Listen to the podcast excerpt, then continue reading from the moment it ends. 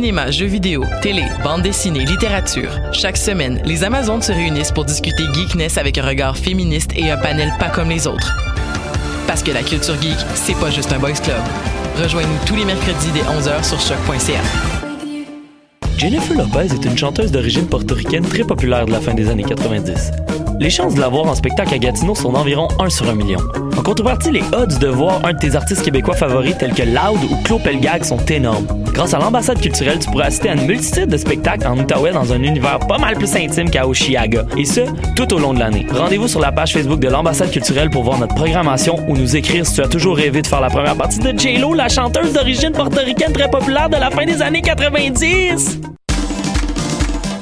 De ses racines autochtones à ses habitants venus du bout du monde, Montréal est une ville de nomades.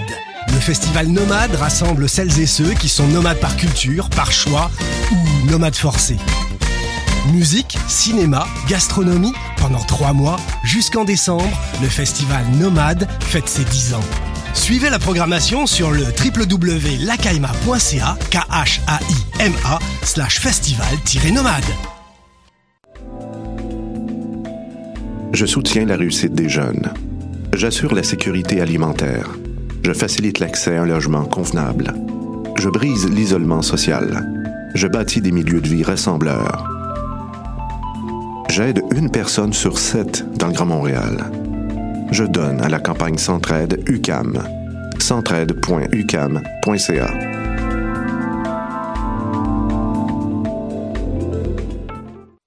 Podcast, musique, nouvelles. Vous écoutez choc.ca.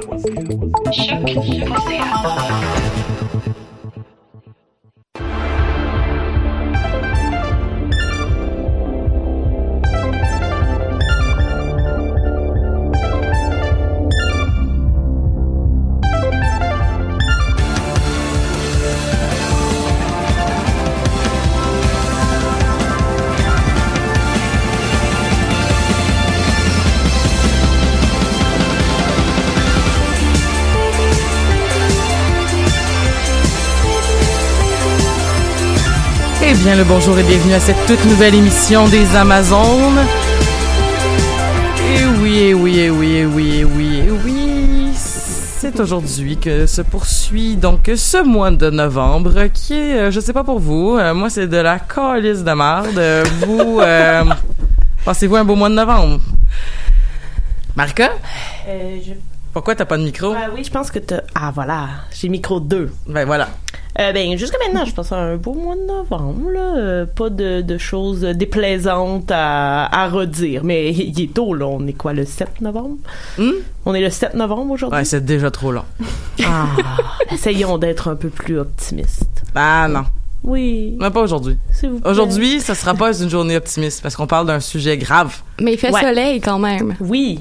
Oui, c'est vrai, j'ai vu ça. J'ai trouvé ça moins déprimant. Merci Pascal a sauvé la situation. ça fait J'ai plaisir. trouvé ça moins déprimant. Mais euh, oui, voilà. Puis en plus, c'est, c'est, c'est, c'est- c'est- il y avait tellement de choses à gérer aujourd'hui en début d'émission. Il y avait le concours, euh, la diffusion live, euh, la mise en place de la chanson thème. J'ai couru comme une folle dans les trois dernières minutes. J'en ai pas l'air, mais j'ai, j'ai multitasqué en Chris. Et Pascal, Elle est où? comment ça va? Ça va mieux. Ça a l'air que t'étais malade. Ouais, j'avais une voix de Darth Vader euh, la semaine dernière. Donc, euh, c'est, c'est... J'avais un petit peu de mal à, à respirer et à parler, mais là, semblerait que ça va. Je suis revenue euh, Chez les vivants. Merci, exactement. Ben c'est super, ben on est vraiment content. Euh, je- ben moi je suis contente en tout cas de vous avoir vous deux et j'ai, je suis aussi contente de rencontrer Sarah. Hello. Comment ça va Sarah? Ça va bien, toi? Ça va super bien. Sarah, Oui. comme à notre habitude. Non, c'est pas vrai. Ça, garde, garde ta pensée. Avant toute chose, on va faire le concours parce que là, donc euh, comme certains le savent déjà, on est diffusé live. euh, en fait, on, on va enregistrer au Méga dimanche prochain, donc l'événement de, du Méga qui couvre les jeux vidéo, et on va être avec des euh, intervenantes du groupe euh, Pixel. On va parler donc de féminisme. En fait, c'est super intéressant parce que ça va être en- dans le fond, ça va être la suite logique de notre live qu'on avait fait à Montréal Joue. Fait que je pense qu'on peut aller dans les euh, dans les archives, réécouter l'épisode qu'on a fait à Montréal Joue et pouvoir ensuite se fier à, à ce qui se sera dit pour faire la suite de justement ce qui va se dire à cette super émission live du Méga. Et on a fait un concours. On faisait tirer une paire de billets pour euh, le pour pour le- le- l'événement. Donc euh, à n'importe qui qui publiait sous une publication qu'on a mis sur notre page Facebook et qui commentait en fait sur euh, sur, sur cette publication là avec une en taguant une personne. Bon, j'ai pas il y a des gens qui ont pas tagué parce qu'il y a des gens qui ont écrit genre mon enfant. Fait que tu sais genre j'imagine que son enfant n'est pas sur euh, Facebook. Fait que euh, j'ai même ouvert le tirage. Était censé être jusqu'à 10h, puis je pense qu'il y a quelqu'un qui a commenté genre à 10h10 là, puis j'ai fait Ouais, fuck off. Que j'ai juste mis tout le monde qui avait répondu aux commentaires avant que je commence l'émission. Euh, j'utilise euh, le superbe, pour être dans, un souci de transparence totale, j'utilise un site internet que m'a envoyé euh, Megan. Donc, bonjour Megan, merci beaucoup de m'assister euh, dans la réussite de tout ça.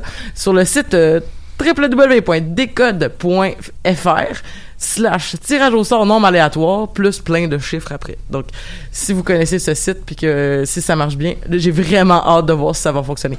Donc là, j'ai écrit tous les noms des personnes. On va sélectionner un élément, il n'y a pas de remise, effectuer un tirage de sort unique, réaliser plusieurs fois ce... Non, c'est pas correct. Euh, bon. Qu'on est prêt? Oui. Roulement de tambour. Attends, comment, comment ça... C'est pour ça que j'ai ralenti le, rou- le roulement de tambour, là. Je sentais qu'il allait y avoir un... Il y a toujours des problèmes techniques. Voilà. toujours. non. Non, non, mais ils, ils ont, ils ont écrit quelque chose.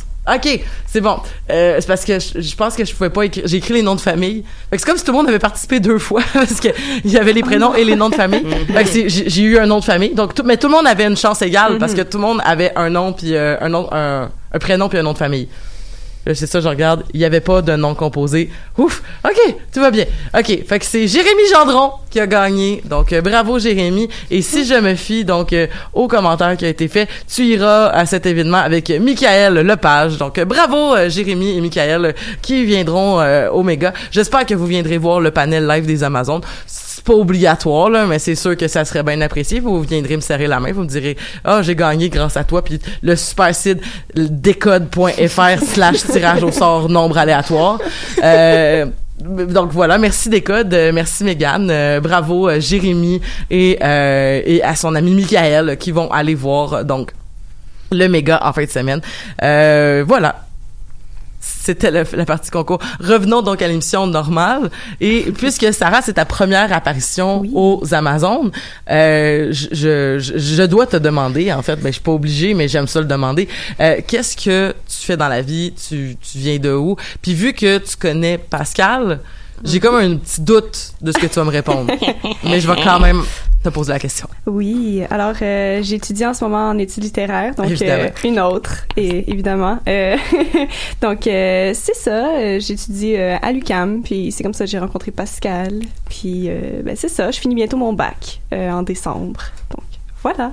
Tu- là, tu fais ton bac? Euh, oui, je, je suis au bac en que, ce moment. fait que là, tu vas faire ta maîtrise éventuellement? Ou... Oui, en automne prochain, mais je vais pas y penser. fait que, qu'on n'aura pas le plaisir donc de se on n'aura pas j'aurais pas le plaisir de te demander là c'est quoi ta thèse parce que Euh, ben, Ta- ta mémoire, c'est un petit peu en, en- ouais, ma, ma mé- mon- on va Mon commencer mémoire. par le mémoire, ouais. Euh, ben, c'est un petit peu en préparation, là. Je travaille, donc, euh, j'essaie de faire une analyse euh, féministe, donc, de romans de fantasy américains. Donc, euh, ah fait que on voit les on voit les liens ouais, avec Pascal ça, On fait des exactement. Oh oui. non ben c'est super c'est quoi c'est quoi les œuvres en fait Euh, en fait, c'est la euh, dialogie. Ben, en fait, pour le moment, c'est ça. Ça se peut que ça change, là. euh, mais euh, pour le moment, c'est donc les deux romans de Lee Bardugo, euh, Six of Crows et Crooked Kingdom. Mon magnifique anglais euh, ce matin. Et sinon, la trilogie Shades of Magic de V.E. Schwab. Ah ben c'est super. voilà. Tous des livres que je n'ai pas visités. Mais euh, euh, c'est pas grave. euh, on, va, on, on, ne demande qu'en en découvrir. Je veux dire, euh, Pascal. Exactement. Puis si t'es comme Pascal, je veux dire, Pascal euh, m'a fait acheter tellement de livres que j'ai pas lu, que j'ai pas lu. Mais tu sais, je les ai chez nous maintenant. Là. Un jour, un jour. Un jour. Ben ils sont là. Tu sais, moi je me dis tant qu'ils sont là, tant qu'ils sont là, tant qu'ils sont pas loin. Parlant de livres, On parle aujourd'hui d'un. Ben, moi, j'ai écouté la série. Toi, t'as emmené le, le livre. Ouais, j'ai le bouquin. euh, T'as le fait, bouquin. Qui est un de gros bouquin. Elle, elle fait des Ouais. gros bouquins, Margaret Atwood, hein. Quand même. C'est comme ça qu'on l'aime. Mais, mais oui, mais c'est, mais pour, pour une, pour une lectrice comme moi, qui, qui fut jadis une lectrice aguerrie qui ne l'est plus, c'est épeurant de voir des, fait que j'ai écouté la série Netflix, mais je suis contente, euh, est-ce que vous l'avez toute lue? Non, euh, euh, Marika, Moi, je l'ai lu. toi tu l'as lu aussi, Ouais. donc on va pouvoir quand même faire des ponts entre Ouais. les deux Mhm. œuvres. Ouais.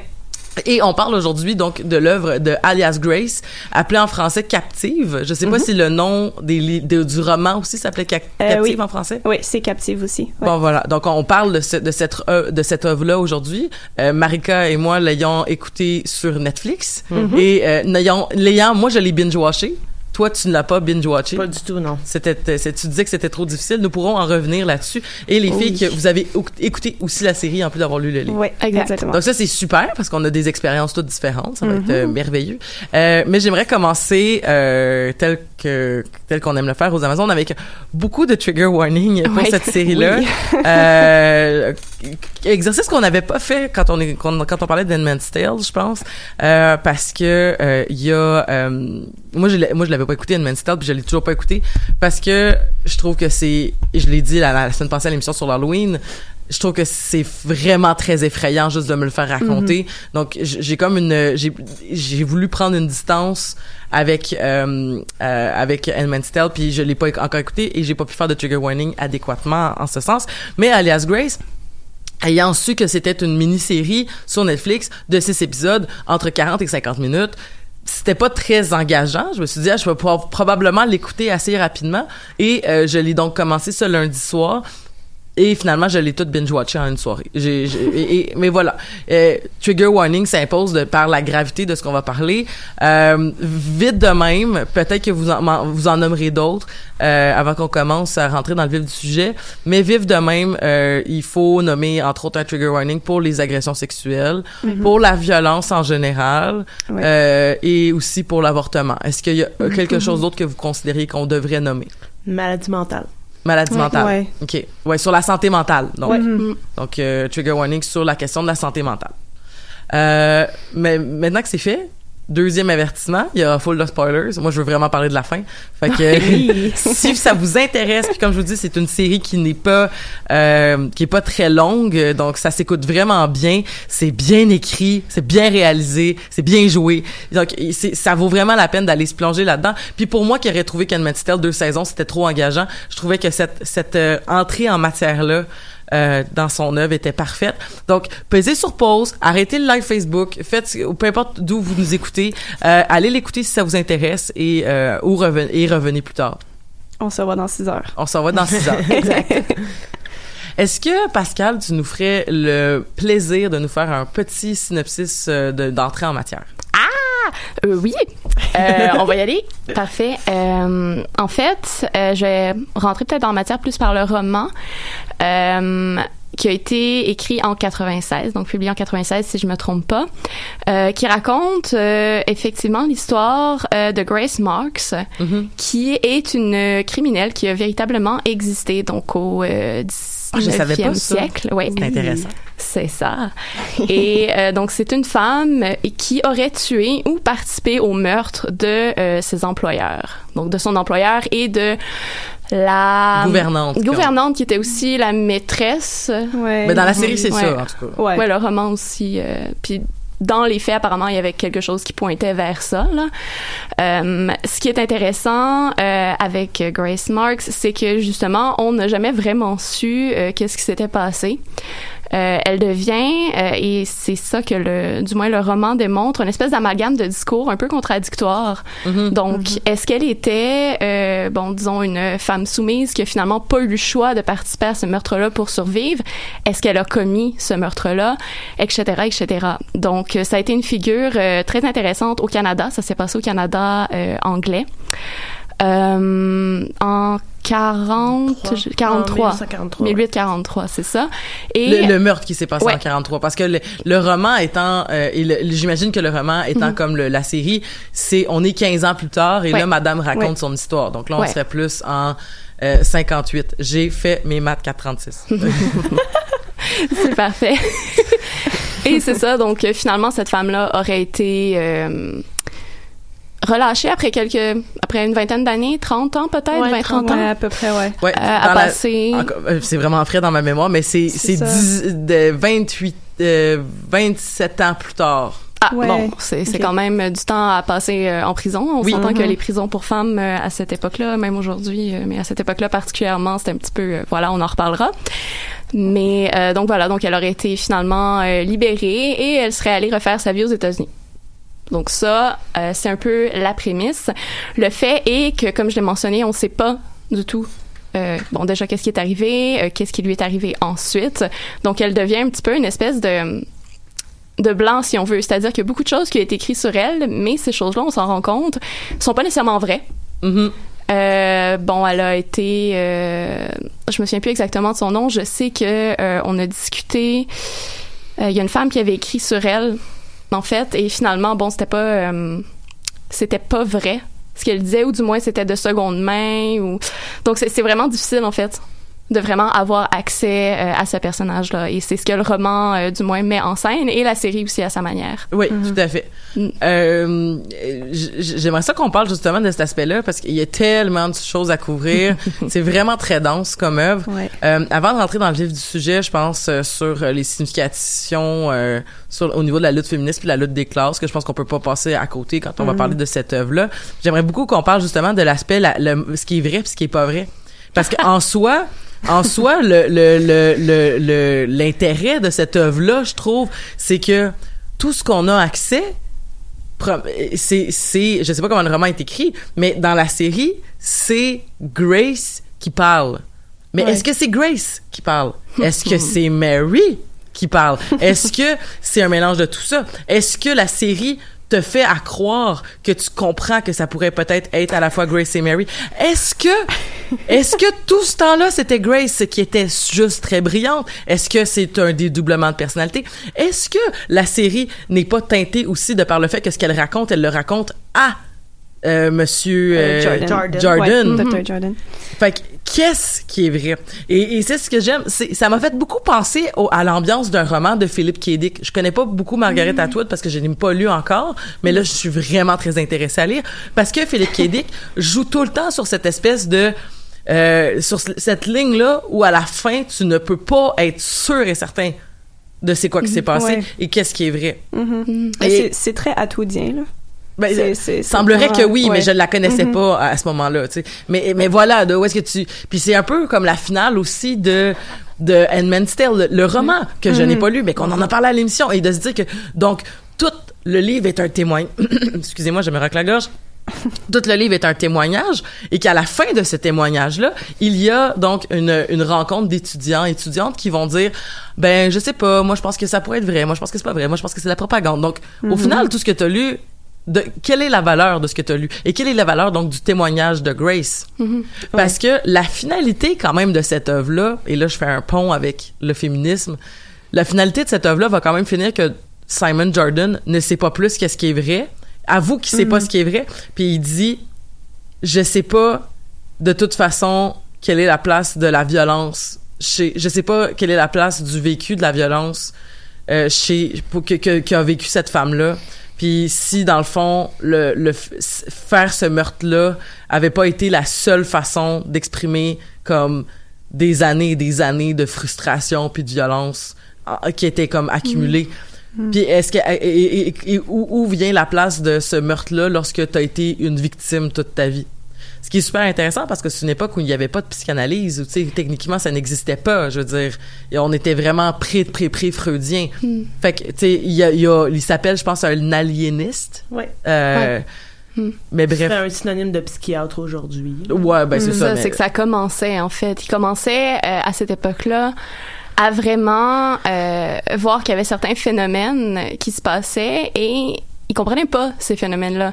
Donc, c'est ce qui est intéressant aussi dans la série, c'est euh, ce flou-là entre tout ce qui est psychanalytique, que- qu'est-ce qui vient de l'inconscient et qu'est-ce qui serait, euh, par exemple, de l'occulte. Parce que les gens, ils commençaient à réaliser, OK, il y a des hallucinations, d'où est-ce que ça vient, cette chose-là? Euh, Il y, a, il y a aussi un fort, un très fort mouvement, notamment dans les, euh, les classes sociales euh, au 19e siècle, les classes très aisées. Ben oui.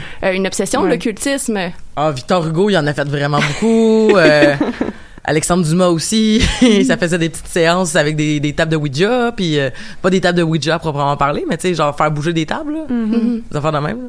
Fait que oui, effectivement, donc une cette espèce d'aristocratie-là qui, qui expérimente, donc, à quelque part, tu sais, et là, là, là, ça devient comme une critique sociale, là, mais parce que moi, je suis pas dans l'occulte, et pourtant, nous avons plein de membres de la communauté des Amazones qui participent euh, au, au, euh, à tout ce qui s'appelle, tu sais, le, le- on a eu une le colloque sur le savoir occulte et Ouais. alternatif qui a, qui a eu lieu il y a pas il y a la semaine passée je crois et euh, t'as t'as donc toute cette question là mais tu sais si mettons si mettons on prend le le le, le biais ou la, la la théorie que l'expérimentation d'hallucination est expliquée par l'occulte chez des personnes aisées qui peut se permettre de faire cette espèce de sorcellerie là mais qui vu qu'ils sont dans des classes d'élite c'est chill alors que si j'expérimentais les mêmes hallucinations étant d'une classe ouvrière pauvre ben là on me mettrait dans un asile il y a un peu Ouais. cette critique là Ouais. j'ai l'impression là C'est c'est pareil d'une certaine manière avec la sorcellerie. hein. Mhm. C'est-à-dire que si c'est associé aux classes, euh, aux basses classes, t'es t'es un petit peu dans la merde, en fait.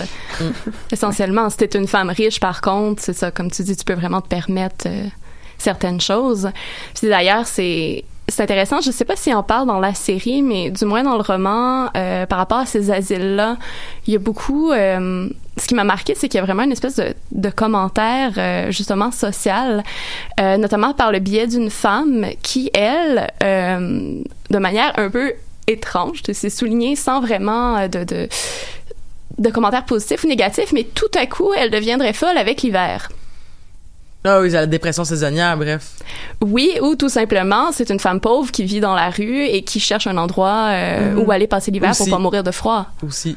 Donc, il y a, il y a vraiment aussi ce fait-là, c'est que les femmes qui se retrouvent là, en général, sont euh, des femmes de, de classe sociale plus basse, tandis que celles qui sont plus riches, peut-être éventuellement, pour avoir accès à un psychiatre ou du moins un psychanalyste. Puis moi, j'en croise des gens comme ça dans la rue, là. Tu sais, euh, pour Sarah, tu me connais pas, mais je suis intervenante psychosociale avec des itinérants. OK? Puis euh, euh, j'en ai croisé des gens là, qui m'ont dit, là, je suis vraiment tannée, je vais aller mettre, je vais aller faire un crime parce que je suis tannée, puis genre, j'aimerais mieux rentrer en prison que de passer l'hiver dehors, là. Hmm. Tu sais, j'en- j'en ai entendu des histoires comme ça, là. Fait que oui, effectivement. C'est ça. Continue. Non, mais c'était ça. Mais bref, plus ça change, plus c'est pareil. Oui. Marika, Mhm. qu'est-ce qui t'a intéressé le plus dans cette série-là? Ah, ben moi, c'est tout le côté justement psychanalytique de la chose. là. Mhm. Moi, je l'ai regardé avec le recul euh, justement freudien. Là. Il y a énormément de choses qui s'expliquent dans cette série-là euh, à travers. Et là, je vais mettre de, de, de gros guillemets. Là. En fait, à chaque fois que je parlais, que je vais parler, euh, vous pouvez mettre des guillemets sur ma face. Euh, J'aime beaucoup parler d'hystérie là, en lien avec euh, cette euh, série-là. D'ailleurs, euh, le, le- le mot euh, ressort dans les analyses de la série. Évidemment, à ce moment-là, on parle pas d'hystérie parce qu'en 1843, le terme n'existe pas. Et aujourd'hui n'est plus considéré comme un réel Et terme. effectivement, aujourd'hui, il faudrait plus le voir comme euh, dans, dans le cas de Grace, là, si, si on considère qu'elle souffrait euh, d'une d'une maladie mentale ou d'un trouble ou d'une névrose, là, euh, il faudrait plus le voir comme peut-être euh, un trouble de de, de, de syndrome di- euh, dissociatif Actif, ouais. ou euh, trouble de personnalité multiple, peut-être. Donc, euh, tout ça, encore une fois, la série ne nous donne pas les réponses. hein. Et, et, et si c'est ça qui se passe? Exactement. Parce que ça pourrait être aussi une très grande manipulatrice.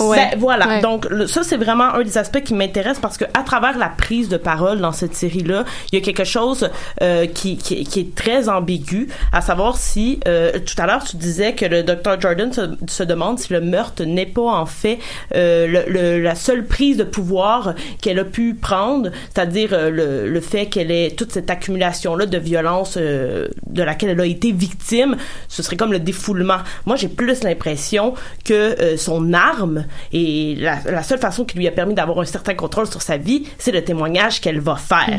Et euh, encore une fois, et là, ça- ça- je je vais faire énormément de parallèles avec euh, euh, l'hystérique, encore une fois l'hystérique dans le temps où on considérait ces femmes-là, ces patientes-là comme souffrant d'hystérie, qui vont se livrer à, aux psychanalystes. Et c'est dans cette prise de parole-là qu'il y a une prise de pouvoir parce qu'elles ont la possibilité de manipuler. Et ils jouent énormément là-dessus dans la série, à savoir justement, est-ce que elle est, Grace est en train de manipuler? Moi, je fais partie euh, des personnes qui pensent que oui, parce que son discours va changer en fonction de qui est la personne qui l'écoute. Donc, son histoire va toujours être changeante et on a l'impression que ce qui est voilé, finalement, euh, l'est voi- euh, l'est volontairement. Donc, elle, elle dit qu'elle ne se rappelle plus. Euh, D'ailleurs, euh, Freud dira que l'hystérique souffre de réminiscence, donc c'est-à-dire de souvenirs qui sont flous. Dans son cas, j'ai l'impression que c'est volontaire. Mais en même temps, c'est super brillant parce que Oui, je veux oui. dire, elle le sait qu'il va finir par lui parler de son am- de son amnésie. Elle le sait. Fait qu'elle elle- elle- l'implante dans le début de son histoire. Je veux dire, c'est une bonne. Puis j'aime beaucoup le lien avec Sherazade parce que c'est vraiment une Ouais, bonne vraiment. storyteller. Là. Oui, oui. Puis tu sais comme le, le tu sais juste la notion dont elle, traite l'information puis sa mémoire puis tout ça puis l'information qu'elle décide de donner, je veux dire il y a quand même quelque chose de vraiment louche à ce qu'elle peut se rappeler avec autant de détails, de petites choses. Et c'est intéressant pour le lecteur, la lectrice. C'est intéressant pour l'auditeur, l'aud- l'auditrice. Euh, c'est vraiment intéressant, mais au final, c'est pas réaliste. Genre, les gens, ils ont de la misère à se rappeler d'affaires. C'est ça, la vérité. Fait que là, t'as une histoire qui concorde et qui amène vers un point culminant qui va aller exactement dans le sens que ça ferait ton affaire. Mais dans le cas d'un trauma, parce qu'elle elle a vécu énormément de trauma, donc dans le cas d'un trauma, il y a, il y a deux choses et c'est basé sur une dualité, c'est-à-dire on peut s'en rappeler de façon très précise parce que ça nous a marqué dans le corps, ce trauma-là, et on peut aussi euh, inconsciemment, là encore une fois, décider de l'oublier. Ouais, ouais, tout à OK? fait. Donc elle, elle joue sur les deux, sur le balancier en même temps. Elle joue sur, je me rappelle de façon très précise certaines choses, entre autres les agressions euh, que son père lui fait subir, ok, Ouais. qui sont euh, à, à l'origine de certaines choses, euh, je crois, et euh, le meurtre. Et là, elle joue au fait de, on le sait pas si c'est elle ou pas, et à la fin, on ne le sait pas. Et je crois que c'est la grande beauté de, de cette œuvre-là, de savoir. Tout à l'heure, tu disais quelle valeur a le, le témoignage de Grace, mais je pense que la valeur qu'on lui accorde en tant qu'individu, nous. Donc, quelle histoire Est-ce que justement c'est une partie occulte, c'est-à-dire c'est Mary qui a pris possession euh, de, de, de Grace, c'est elle qui lui a fait euh, finalement qui a fait euh, perpétrer le meurtre, hein, c'est ça qu'elle dit dans la scène de l'hypnose avec le docteur euh, Dupont, là, Euh, complètement ridicule cette scène-là. Moi, je, toute, toute l'idée du spectacle, on pourrait y revenir tout à l'heure de la mise en scène Ah ouais. euh, de, de la crise hystérique, ça vient de Charcot, tout ça, là, tout ça est, est, euh, est drôle dans le sens où, ben pas drôle, mais est étrange dans le sens où l'histoire se passe tout avant ce qui s'est passé dans, dans la science, dans la médecine, qu'on a revu par la suite. Et ce qui est intéressant avec Margaret Atwood, c'est qu'elle le reprend, elle le fictionnalise, là, finalement, parce que tout ça est bien romancé. Le, le docteur Jordan n'existe pas hein, dans les témoignages de de, de Grace là. Elle elle a repris des minutes du procès elle a lu des coupures de presse et à partir de ça elle a fait le roman. Et elle a ajouté le personnage du Dr. Jordan ce qui est pas anodin. La relation entre la patiente qui souffre d'hystérie et le psychanalyste est extrêmement Puis- importante souvent dès, euh, dès les premières dès les premières images Oui. on voit que Jordan s'amourage d'elle Ben aussi. oui. Ça arrive tout de suite. Le, le transfert il arrive euh, le transfert, vous savez c'est quoi? Le transfert Ouais. contre transfert? Dans, Mhm. dans, lo- lorsque lorsqu'il y a une relation euh, qui se bâtit avec un, un, un, un patient, client, participant, peu importe, là, comment tu l'appelles, puis la personne traitante, là, le traité puis le traitant. là. Le transfert, c'est lorsqu'il va y avoir comme affection, puis contre transfert, lorsqu'il va y avoir comme des goûts un peu qui va se créer euh, d'un côté ou de l'autre. là. Bref, et le transfert peut avoir lieu des deux côtés. Mais tout ça pour dire que le transfert là, il est là immédiat immédiatement. Fait que c'est super intéressant. Et d'où ma question. Moi, je me suis posé toute la question. J'ai écouté la série à peu près dès les premières euh, minutes avec la, la- les lunettes de me demander. Moi, je pense que Grace n'est pas hétérosexuel. Puis je pense qu'il y a beaucoup de choses qui s'expliquent aussi de par cette notion-là. Moi, je crois, mais je peux me tromper. Mais j'ai vraiment l'impression que, je veux dire, la façon dont elle va traiter euh, sa relation avec Mary, il y a comme une notion limite euh, c'est pas c'est pas pour dire que chaque relation fémi- comme d'amitié féminine est toujours ju- justifiée par euh, du lesbianisme caché, là, c'est pas ça que je veux dire là. mais mais je trouve vraiment qu'il y avait quelque chose dans la façon vu qu'elle le dit pas, puis tu sais je veux dire dans la séduction aussi avec Jordan sur cette sur, sur ces relations là, mais je veux dire il y a quelque chose de très euh, euh, comment je pourrais dire du désir qui, qui, qui transpire dans sa relation et avec Mary et avec à quelque part aussi la gouvernante là. Sais Mhm. surtout au début. Puis tu sais elle le dit aussi elle dit moi c'est parce qu'elle me faisait penser à Mary que Oui. je voulais aller la voir. Puis Mhm. moi j'ai vraiment l'impression que Mary c'est pas juste sa meilleure amie qui est morte là. C'est j'ai l'impression que c'était son grand amour. Moi c'est comme ça que je l'ai vu. Mais en même temps c'était pas c'est une théorie parmi tant d'autres on sait tellement pas grand chose de ce qui s'est passé pour Moi, vrai moi, je trouve ça très intéressant puis très c'est ça. justifié. Ouais, non, Euh, c'est ça, c'est vrai.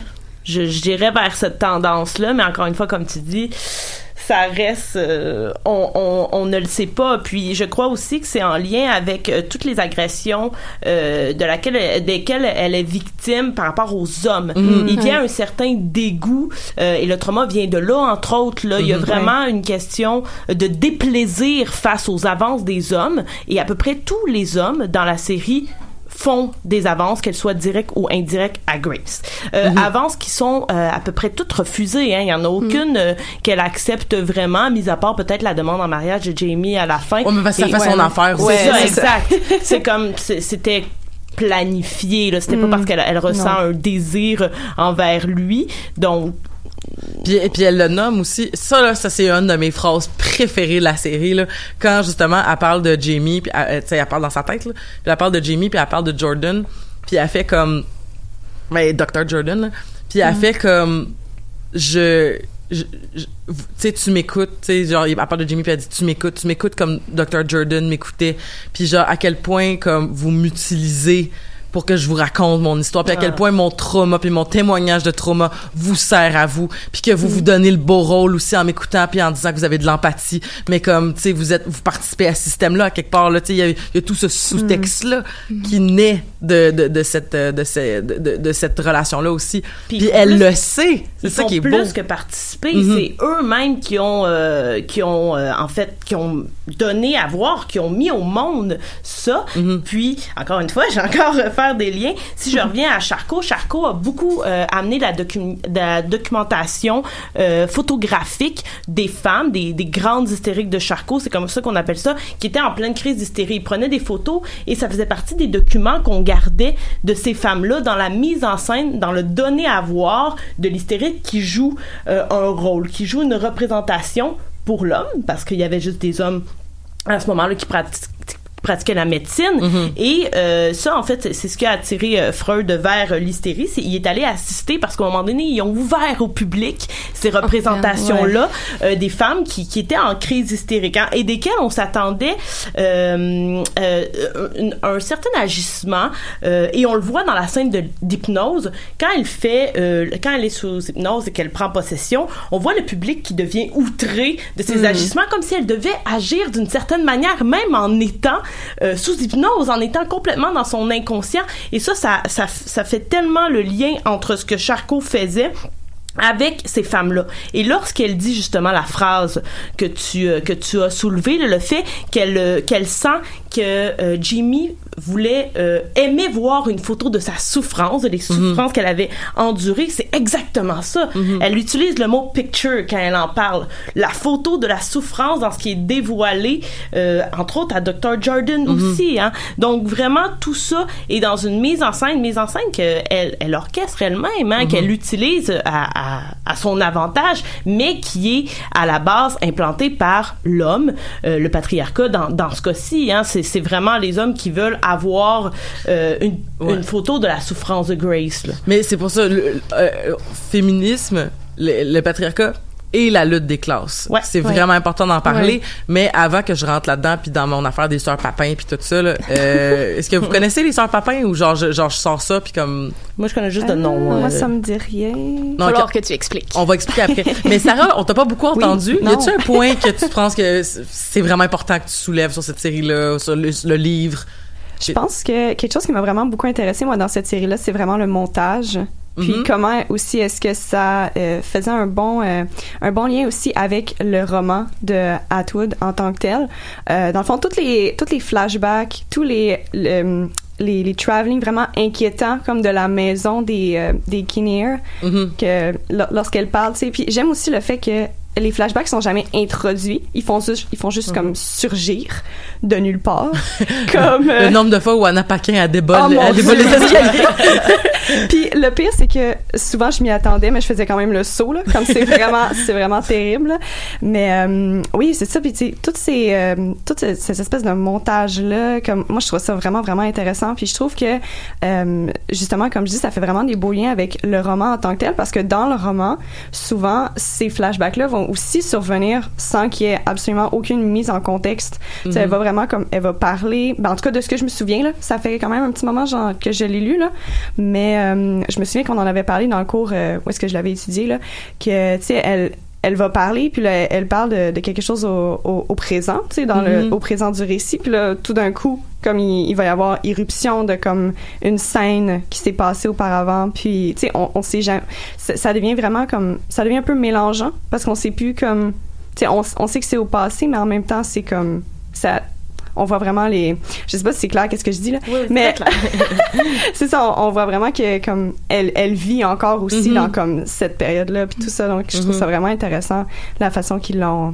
qu'ils l'ont adapté aussi pour la série là Donc, euh, plus, plus au niveau du trauma, là, justement. Ouais, c'est ça justement. Puis justement le, le traveling aussi que qu'on voit vraiment souvent là qu'elle passe dans la cuisine, la, la caméra passe dans la cuisine après ça on tourne. Mm. Puis là on s'en va toujours. Il y a tout le temps le, c'est tout le temps le, le même chemin qu'on fait jusqu'à la cave. Ouais. Puis on voit vraiment que tu sais c'est comme un espèce de, de chemin de mémoire aussi là qu'on essaye de faire puis on n'est Ouais. jamais capable de comme rentrer là aussi comme Ouais. de retourner à ce moment-là au moment clé jusqu'à la scène de, de l'hypnose justement dont on parlait plus tôt que là la cave s'ouvre puis ça je trouvais ça vraiment super intéressant puis au moment où est-ce que la cave s'ouvre c'est le moment où est-ce que Grace euh, dans dans la scène de l'hypnose ouvre les yeux et là devient soudainement Mary Ouais, ouais, ouais. donc ça c'est quelque chose que je trouvais vraiment super intéressant aussi par rapport à, au montage tout ça là.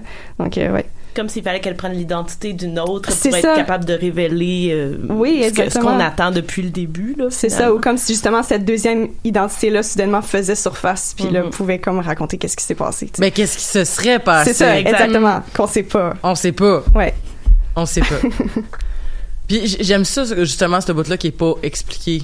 Je, je sais que j'en reviens tout le temps là-dessus, mais je trouve ça vraiment intéressant parce que, parce que ça peut, ça, ça, ça fait que ça appartient à tout le monde. Mhm. Ouais. Tu sais, ça, Ouais. ça, ça rend ça plus universel, je pense. Parce que, tu sais, je veux dire, ça serait très pla- plausible.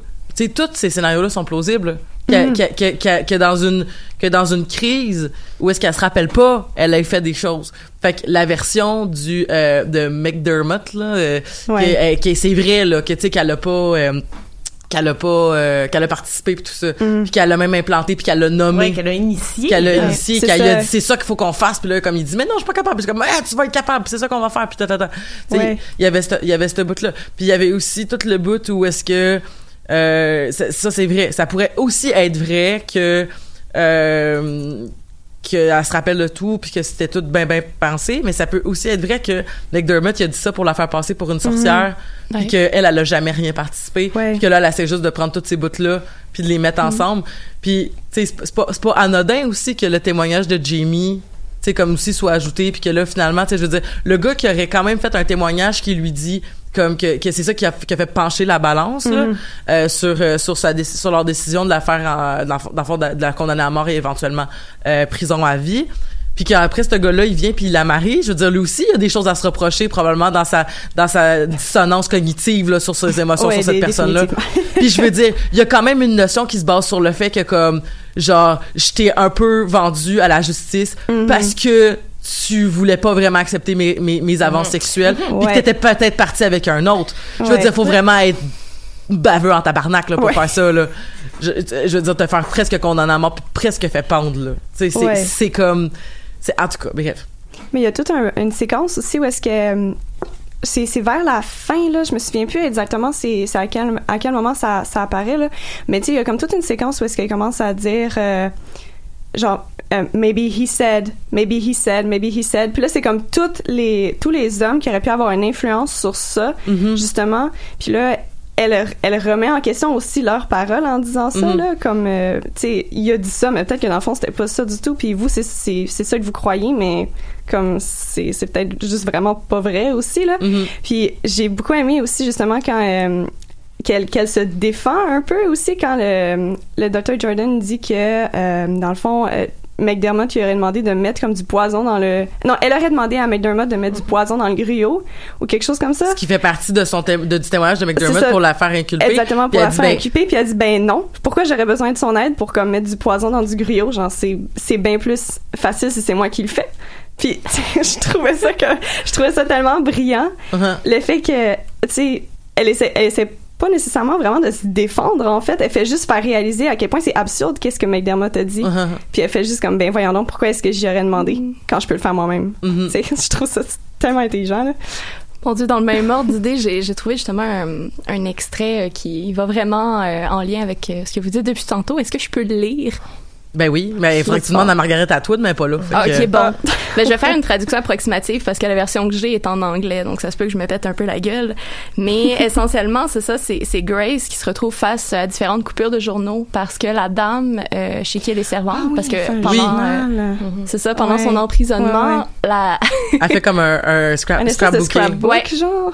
de Exactement. Grace. C'est vraiment C'est vraiment malsain aussi. Ouais. là. Et on voit comment en fait cette femme-là devient une espèce d'objet, finalement un, un- un Mhm. objet de, de, de plaisir pour les autres d'une certaine manière, hein, Mhm. un, un Ouais, petit peu. c'est- vraiment creepy. Puis euh, elle, Grace, sachant lire, elle euh, lit comme ça en fait, elle a accès à ce qui a été dit sur elle.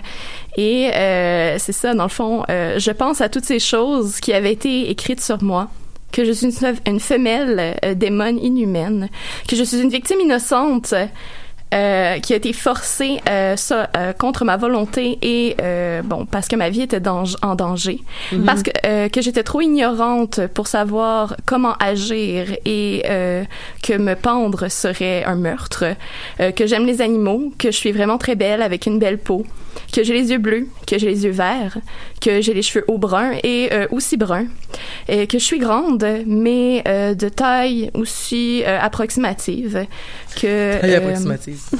c'est ça, exactement. Que je suis euh, habillée de manière décente, que j'ai dérobé euh, les vêtements euh, d'une femme morte, que je suis euh, bonne dans ce que je fais, que mon travail est bien fait, euh, que je suis euh, quelqu'un de très renfermé et que j'ai un tempérament euh, qui, qui cherche le trouble essentiellement, euh, que j'ai euh, l'apparence d'une personne euh, au-dessus de ma classe sociale. Lancement, euh, je regarde Ellie à ce moment-là. Euh, que je suis une bonne fille euh, et que euh, que je que qu'on ne dit pas de mal de moi, que je suis déviante, que je suis un peu molle dans la tête et que je ne vaux pas plus qu'un- euh, qu'une idiote. Et je me demande comment puis-je être toutes ces choses différentes à la fois? Mhm. Mais c'est comme ça que la série commence. Mm. C'est les, les premières images. En fait, c'est Grace qui se regarde dans le miroir puis qui fait comme un peu une espèce de jeu de euh, changement de de, Ouais. de, vis- de, de, de, de faciès, là, justement, où est-ce qu'elle va euh, prendre certains rictus différents pour comme exprimer toute cette espèce de de de de, de, de- de dédoublement de personnalité qu'on qu'on qu'on lui qu'elle transpose à l'écran, mais qui aussi donc est transposée dans la vision des gens. Je veux dire, euh, c'est un peu ce qu'on dit sur n'importe quel fait divers qu'on va qu'on qu'on va entendre. Et là, je vais faire mon lien avec les sœurs Papin. Euh, les sœurs Papin, un peu comme euh, Grace Marks, dans le fond, c'est une vraie histoire qui a, qui a aussi fait euh, fait objet de plein de de de- d'adaptations. Euh, c'est en gros là pour résumer. Euh, c'est l'histoire de deux sœurs, euh, donc une sœur aînée, euh, Christine, et sa sœur euh, cadette Léa, donc de 28 et 21 ans, qui travaillent depuis six ans comme bonne chez euh, un des genres de bourgeois français. Et ça fait donc ça fait six ans qu'ils travaillent là-bas. Ça se passerait très bien. Il y aurait jamais eu aucune anicroche.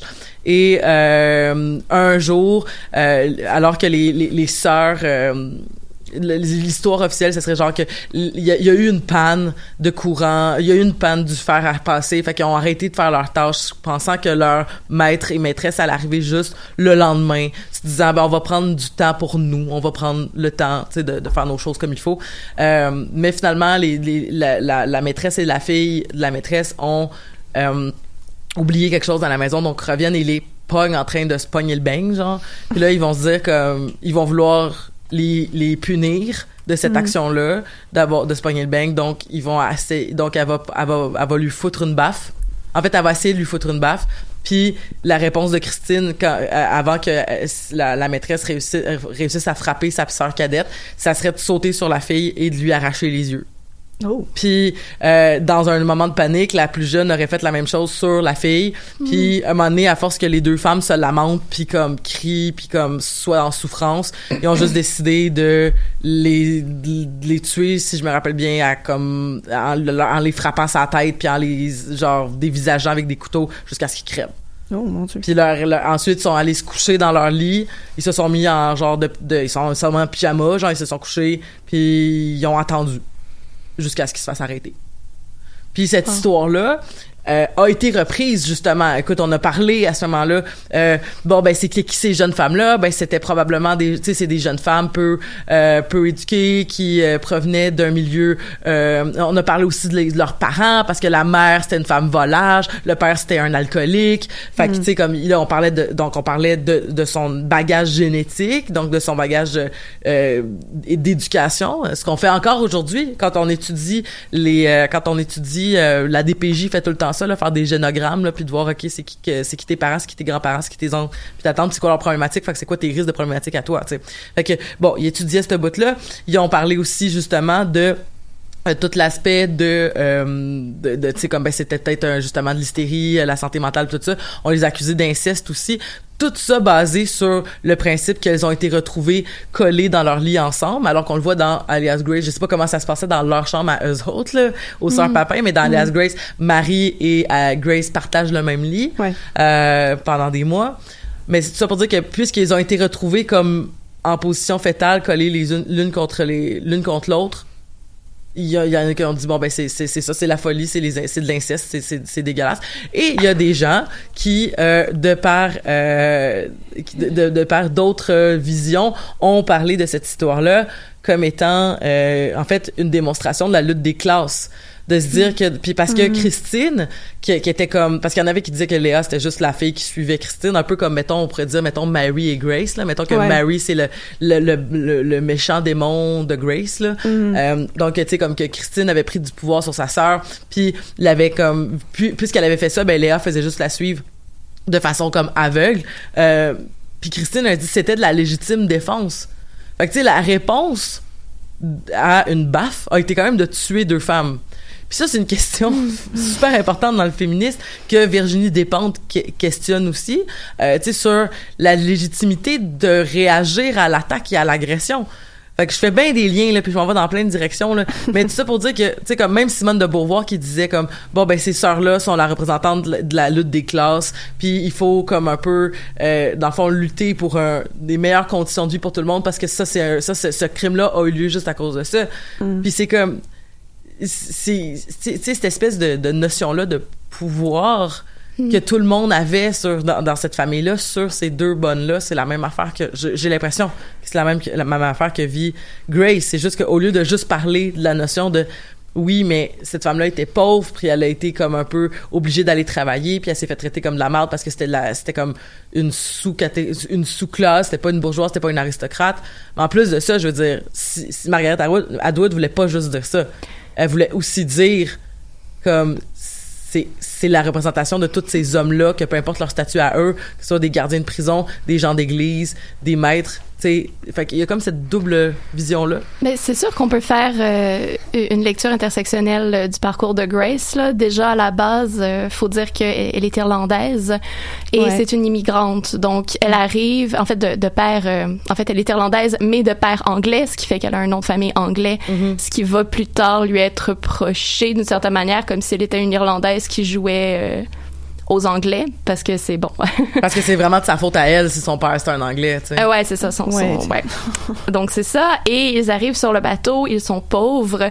Euh, c'est une jeune fille qui a besoin euh, de faire de l'argent, notamment parce que son père est alcoolique et euh, qui, bon, Sa mère est décédée. Sa mère aussi est en- décédée aussi, c'est ça. le bateau. Euh, donc c'est comme ça qu'elle devient bonne et euh, faut pas oublier aussi que ce roman-là parle d'un contexte historique précis, donc Mhm. qui est celui post révolte euh, des patriotes notamment, et euh, ça aborde cette question-là aussi du côté euh, anglophone, ce qui est quand même intéressant Ouais. euh, parce que Mais- pour nous, Mais je sais pas si dans le livre il en parle, là, mais Ouais. c'est parce que tu sais comme il parle vraiment beaucoup de la révolution, de la rébellion, de la des classes ouvrières et des fermiers surtout Ouais. Mhm.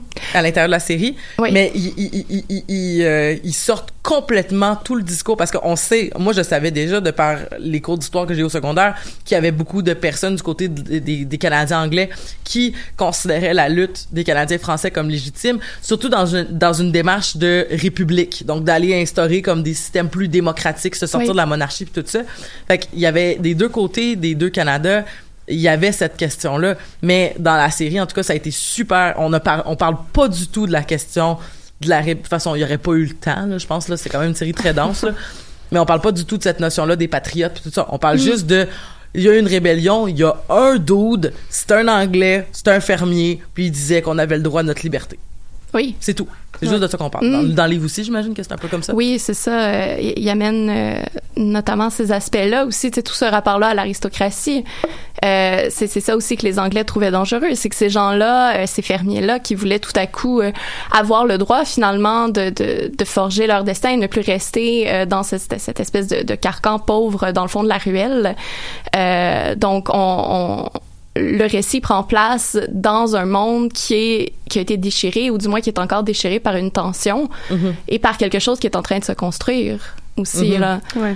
Euh, puis aussi, tu sais, euh, je sais que dans la série, contrairement au roman, il y a une allusion aussi à l'esclavage aux États-Unis. Ouais, il y a un personnage qui représente Ouais. ça. Puis ça c'est Ouais. ça c'est drôle en crise par exemple parce que c'est ça la la la la la, la personnage afro-descendante qui va euh, dire à Grace parce que Grace ça va dire comme tu tu me trou- tu sais les gens souvent ils ont peur de moi puis ça toi t'as pas peur de moi. Puis elle dit comme tu t'es rebellé puis t'as tué tes maîtres. Yo, genre respect là, tu sais. Puis c'est tellement drôle parce que c'est ça, ça revient justement à remettre en, en, en question, tu sais, comme je veux dire, au final, au, que- la- au niveau moral, un meurtre c'est un meurtre, là, tu sais, Mhm. sous, sous tout plein d'aspects, puis mais en même Ouais. temps, tu sais, quelle est la valeur de cette de cette action-là de rébellion dans un monde où, comme le fait d'avoir des maîtres est, pro- est probablement en partant immoral, tu sais. Mm. Mhm. Oui, puis je pense que tout ce jeu-là, notamment euh, qui joue dans la maison où Grace travaille, là, donc euh, entre euh, le- maître qui, à quelque part, s'arroge tous les droits euh, sur sa jolie bonne, essentiellement. Ouais. Je sais pas Très, si tu veux... très euh, agréable. Ben, en fait, les, les maîtres dans cette série-là euh, sont, sont, ben, en fait, sont horriblement représentés, là, évidemment, là. mais euh, non, c'est ça. Mais moi aussi, ce que, ce que, ce que j'avais trouvé euh, vraiment outrageant, en fait, c'est le fait que euh, le fils de la madame chez qui Grace travaille en premier, donc chez qui elle travaille avec Mary, Oui, George. qui est, oui, George, ce cher George, qui est en fait euh, évidemment le père de l'enfant de Mary. Ben oui, ben oui, Donc, ben oui. Puis, tu sais, c'est comme absolument horrible le fait que on tu sais Mary va va mourir parce qu'elle essaie de se faire euh, avorter, Avorter, donc ouais. pour pas euh, pour pas donc être euh, marginalisée et tout ça là Euh, puis ce mec là en fait il a absolument aucune Aucun- répercussion là Puis, ouais, il y a aucune répercussion, puis il y a aucun remords, puis il veut faire la même chose à Grace. Oui, c'est ça, exactement. Tu sais, après ça, il, essaie, il a le culot d'essayer d'entrer dans la chambre de, de Grace, alors que C'est vraiment violent comme scène. c'est vraiment terrible comme scène. Ouais, vraiment, énormément. Puis toutes les, même les, tu sais, toutes les scènes avec euh, Nancy puis euh, Monsieur euh, Kinnear, là, je, je sais jamais, je sais jamais Oui. comment prononcer son nom, mais en tout cas. Kinnear, Euh, ouais. Kinnear, peu importe.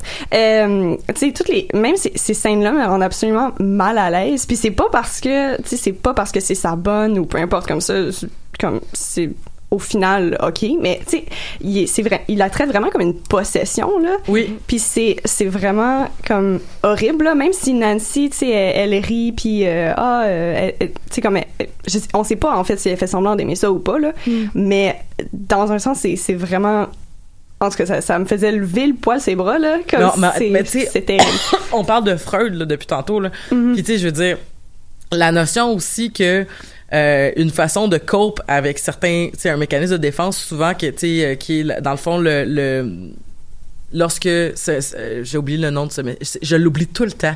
Tu sais, je connais bien mes mécanismes mais celui-là je l'oublie tout le temps. Ouais. C'est le contraire de la sublimation. Mais bref, tout ça pour dire que tu as la sublimation où est-ce que tu vas prendre un, une, un, un- un- une, une façon que tu pas capable de cope avec quelque chose puis tu vas, tu vas le transformer en quelque chose qui va servir à la société. Oui. Par exemple, tu vas créer de l'art, tu vas faire Mhm. et il y a l'autre qui est, qui est un genre le le, le, le trans pas un transfert là, mais c'est comme lorsque tu vas prendre ta colère mettons puis au lieu de la transformer en art ben tu vas détruire quelque chose Ouais. c'est souvent lorsque tu vas euh, l'image la plus la plus probable souvent c'est mettons le, le tu sais puis on, on l'avait même vu dans How I Met Your Mother là il avait expliqué ce le concept là tu sais que Barney appelait ça le, le, le cycle des cris là tu sais où est-ce qu'il disait comme tu sais lui crie après tu sais comme mettons le patron crie après l'employé l'employé crie après le, Mhm, mhm. le le si le si crie après l'enfant puis là bref dans ce cycle à, Bur- à, ça faisait comme un, un retour du balancier la psychologie dans How I Met Your Mother. mais mais dans, euh, dans dans les faits souvent c'est ça c'est que tu sais je veux dire clairement Nancy n'est pas à l'aise de sa situation puis aimerait être légale de Mhm. Monsieur Kinnear mais elle le peut pas elle peut Mhm. pas puis la façon dont elle a réussi à avoir du pouvoir c'est en couchant avec puis en tu sais est probablement vraiment amoureuse de lui puis tu sais Mhm. comme elle, elle commence à être super méchante avec Grace alors qu'elle est allée la chercher parce qu'elle elle se faisait dire qu'elle était bien bonne du moment où est-ce qu'elle se rend compte que ben en tout cas tu sais en même temps ça c'est encore dans le témoignage de Grace qu'est-ce qui est vrai qu'est-ce qui est pas vrai on sait pas Ouais. mais je veux dire clairement il y avait une notion que Nancy la seule chose qu'elle pouvait attaquer c'était Grace parce que c'est Mhm. ça qui était à sa disposition et McDermott là aussi se- elle, Ouais. Mhm. ces deux là puis parce qu'elle était capable de faire ça puis parce que aussi puis puis je veux dire elle avait quand même pris des des des, des aises de comme genre c'est moi qui fais ces tâches là c'est moi qui vais aller Ouais. porter son café mais elle était pas foutue de laver le plancher puis là, dans le fond Mhm. elle devenait vraiment puis elle essayait vraiment de se placer dans une espèce d'entre deux comme dans une game de de trou de tu sais quand on joue au trou de cul là, puis que t'essayes d'être comme le vice-président le président le le- le- l'assistant Ouais. du Euh, le- une hiérarchie. là. la hiérarchie puis elle essaie juste de se poser comme dans une espèce de tu sais t'es quand même dans des bas, dans la basse société mais tu vas Mhm. quand même te mettre par dessus les autres parce que dans le fond c'est plus facile de faire ça que de rester la seule personne qui comme C'est ça. Puis, puis on voit que justement, c'est une position qu'elle peut pas garder Mhm. parce que ça va mener à sa mort, di- sais, directement. Fait tu sais, c'est, c'est vraiment c'est, c'est impossible d'être entre ces deux-là aussi, là. C'est, c'est ça qui est intéressant. Et, et ce qui est euh, ce qui est assez éloquent avec la représentation des femmes dans cette série-là, c'est que ça démontre très bien c'était quoi le statut de la femme. Ouais. euh, à cette époque-là. Exactement. En fait, elles, elles étaient toujours reléguées au deuxième rang euh, par par l'homme, évidemment. Et aussi, ce qui est euh, tout à l'heure, tu parlais du portrait qui est très euh, qui est très ambigu de, Mhm. de Grace. Et euh, Elisabeth mentionnait que c'était le cas de plusieurs personnes qui faisaient partie des faits divers, qui participaient à ça. Euh, Moi, j'ai vraiment reconnu euh, les catégories binaires qu'on prête aux femmes. Donc, Oui. soit on est ange ou démon, Ouais. on est garce Mhm. ou on est sainte, Ouais, on la est vierge ou on La est mère ou la putain, ouais. C'est ça, Ouais. exact. Et ça, ça le représentait très bien. Donc, pas de nuance. Mhm. Et c'est ce qui, euh, ce qui, ce qui apportait à une réflexion que je trouvais super intéressante que j'ai eue dans des critiques par rapport au fait que parce que, par exemple, elle était très belle de sa personne, Ouais. elle pouvait pas avoir commis un meurtre parce qu'une une, une femme aussi jolie ne peut pas euh, se laisser euh, corrompre à la perversité euh, meurtrière, Ouais. Et euh, et ça, je trouve que toute la réflexion justement, euh, la réflexion, mais aussi le jeu de l'actrice Ouais. mettait beaucoup ça en scène parce qu'effectivement c'est une très très euh, jolie femme, mais parfois les expressions qu'elle euh, qu'elle adoptait nous montraient un côté tellement sombre, tellement sévère et euh, pas laid dans le côté laideur esthétique, mais Mhm. laid dans ce qui est l'âme, là, dans ça. ce qui est laid dans l'âme.